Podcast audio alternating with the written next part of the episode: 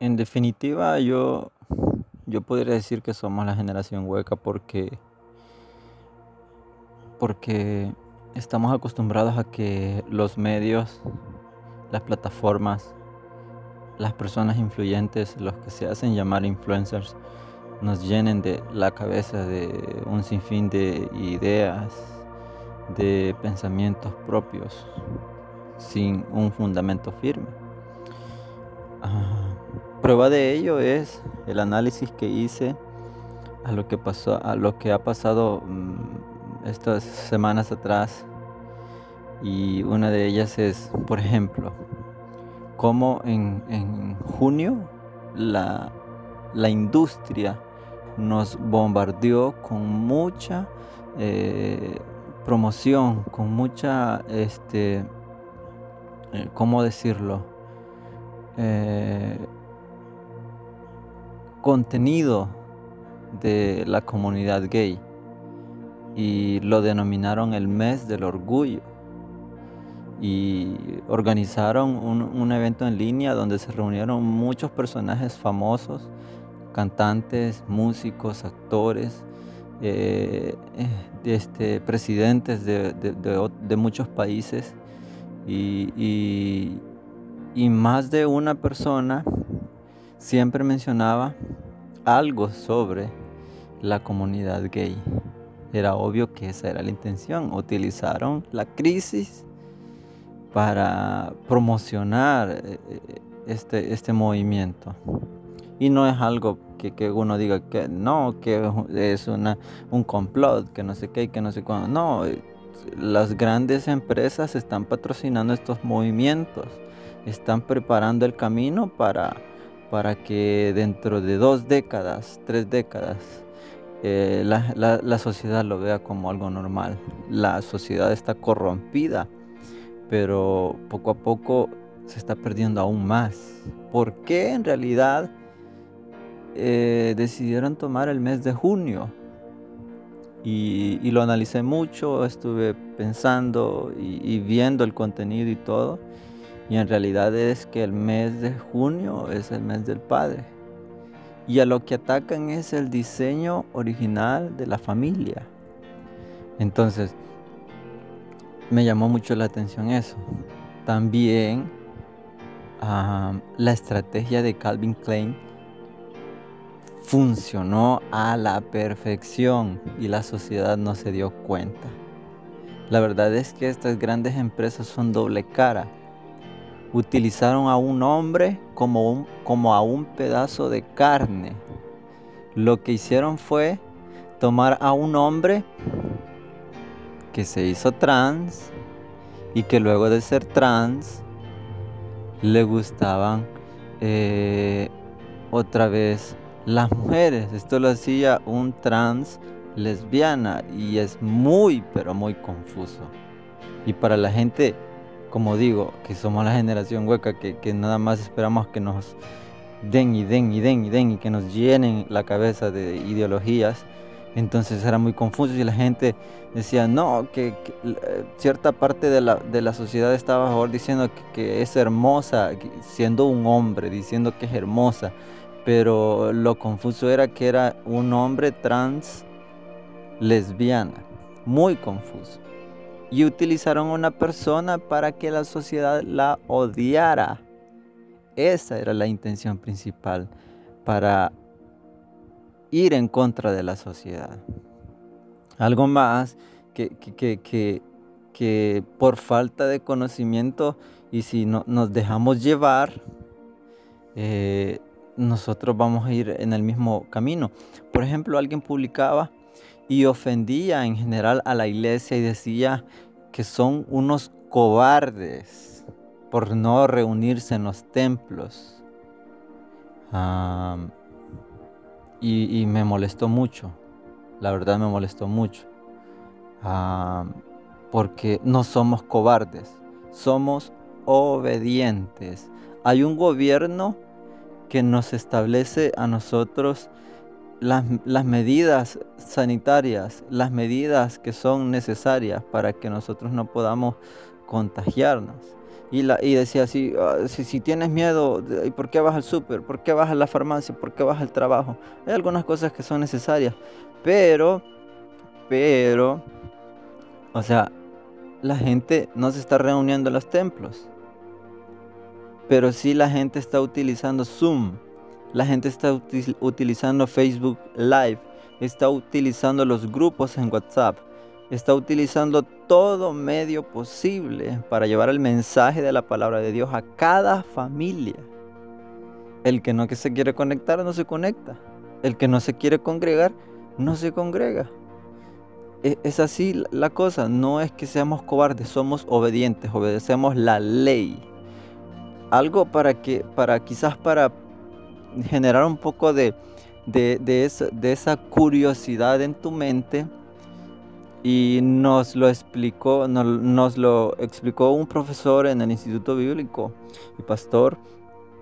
Eh, uno de, mis compañeros le preguntó, eh, eh, hermano, ¿qué, pasa, ¿qué pasaría si, si, si un policía es cristiano y asesina a una persona?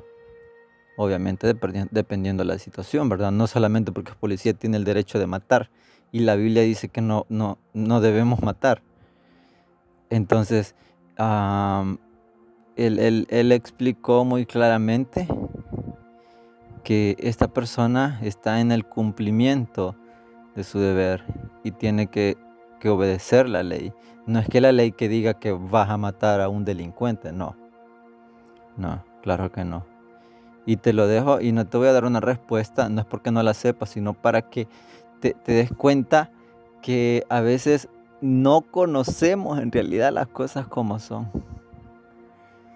Y, hay muchas cosas que, que, a veces están en tela de juicio. Por ejemplo, hay gente acá en El Salvador que está a favor del aborto y que quiere que se le cumplan sus derechos, pero no saben nada de, de la biología no saben en qué, en qué, perdón, en qué momento empieza la, vida del ser humano eh, en, el vientre de la mujer. No saben nada.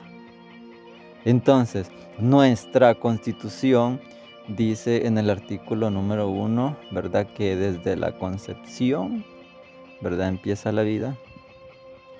Obviamente, y eh, eh, es prioridad para el gobierno de este país la vida del ser humano. Y si nosotros estamos a favor del aborto como salvadoreños, hablando humanamente, este, como, solamente como ser humanos, estamos en contra de la ley. Y Jesús mismo dijo, yo no he venido para abrogar la ley, he venido para hacer que se cumpla.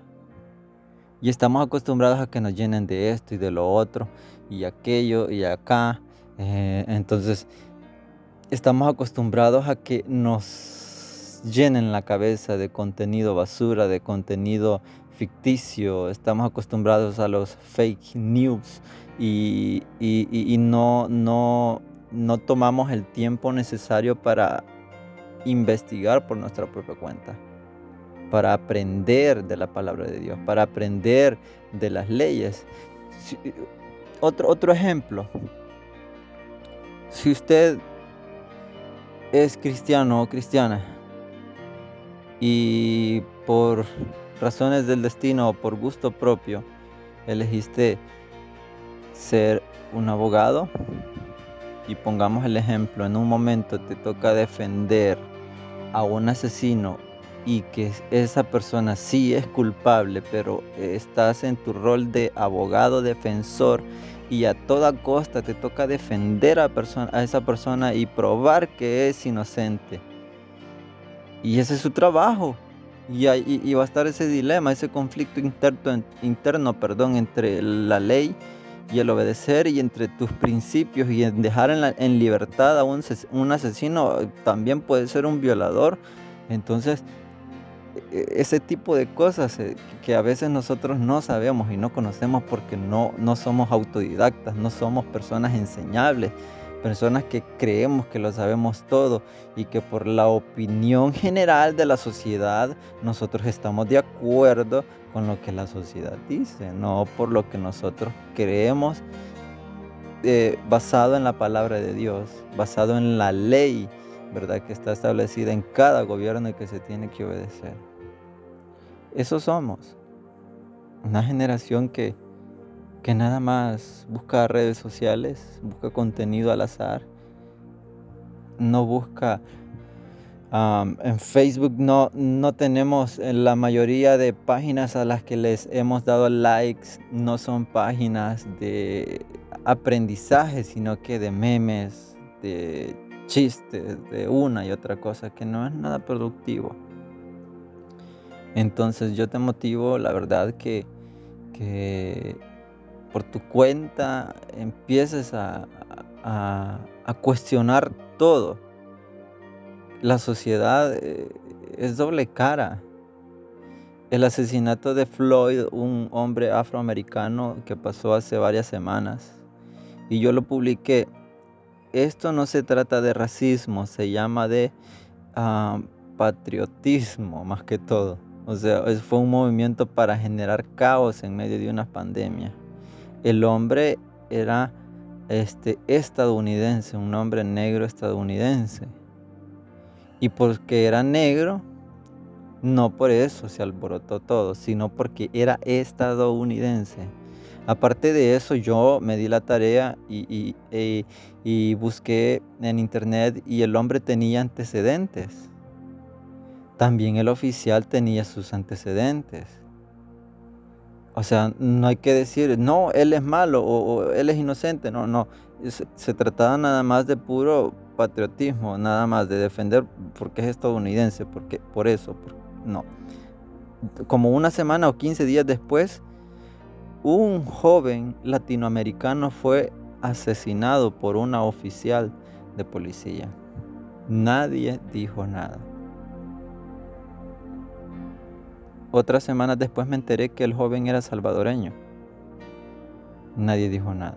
No era estadounidense, era un inmigrante que estaba luchando para sacar a su familia adelante. Debemos de tener cuidado a quienes escuchamos, de quienes aprendemos, de estar seguros de lo que hablamos, de lo que compartimos. Jesús eh, eh, es el, el maestro de maestros y es quien nos puede enseñar. La palabra está a disposición. O sea, si no tienes una Biblia física, están las tiendas de aplicaciones donde puedes descargar muchas versiones de la Biblia y puedes aprender por ti mismo. Buscar a un amigo que conozca de la palabra y preguntarle si esto está bien o no. Y aprender, no ser esa, esa, esa generación que se deja llevar por el impulso interno provocado por la sociedad. No, sino que ser una persona que sabe lo que dice. A veces me han criticado porque dicen que, yo soy machista o porque, o sea, que o sea, defiendo mi punto de vista, o sea, que no cambio de opinión, que no doy mi brazo a torcer, que soy así, ya está, porque no, porque si yo voy a hablar de algo y estoy muy seguro de ello, lo voy a defender porque sé que estoy en lo correcto, no porque yo crea que estoy en lo correcto, sino porque he investigado y, otras fuentes me lo confirman. Así que te motivo a que aprendas, a que busques sabiduría sobre toda cosa. Busques sabiduría. Eh, Salomón, ¿verdad? En una oración, él en lugar de pedir riquezas y fama y, todo, él pidió sabiduría. Y por ser tan sabio, por ser tan sabio, el Señor lo bendijo no por ser tan sabio después de haber orado, por no, sino porque fue sabio al pedir sabiduría en lugar de cualquier otra cosa. Así que yo te bendigo y oro para que puedas encontrar, ¿verdad? Eh, la sabiduría que Dios te la puede dar. La palabra dice, pídanla, si no tienen, pídanla, pero pídanla con fe, pídanla que el Señor se la va a dar. Así que que Dios te bendiga, que Dios te guarde y mis mejores deseos para tu vida y tu familia.